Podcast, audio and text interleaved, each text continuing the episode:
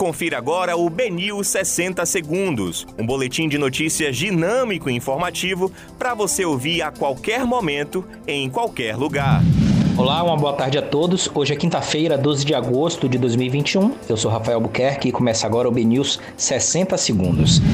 Funcionária de escola é suspeita de desviar vale alimentação estudantil. Glória Menezes recebe alta médica e notícia sobre morte do marido e ator Tarcísio Meira. Salvador inicia a vacinação de pessoas com 23 anos nesta sexta. Ítalo e Medina vão às quartas da etapa do México do Mundial de Surf.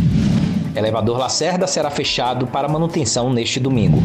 Esses foram os principais destaques da segunda edição do BNews 60 Segundos. Para mais informações, acesse bnews.com.br.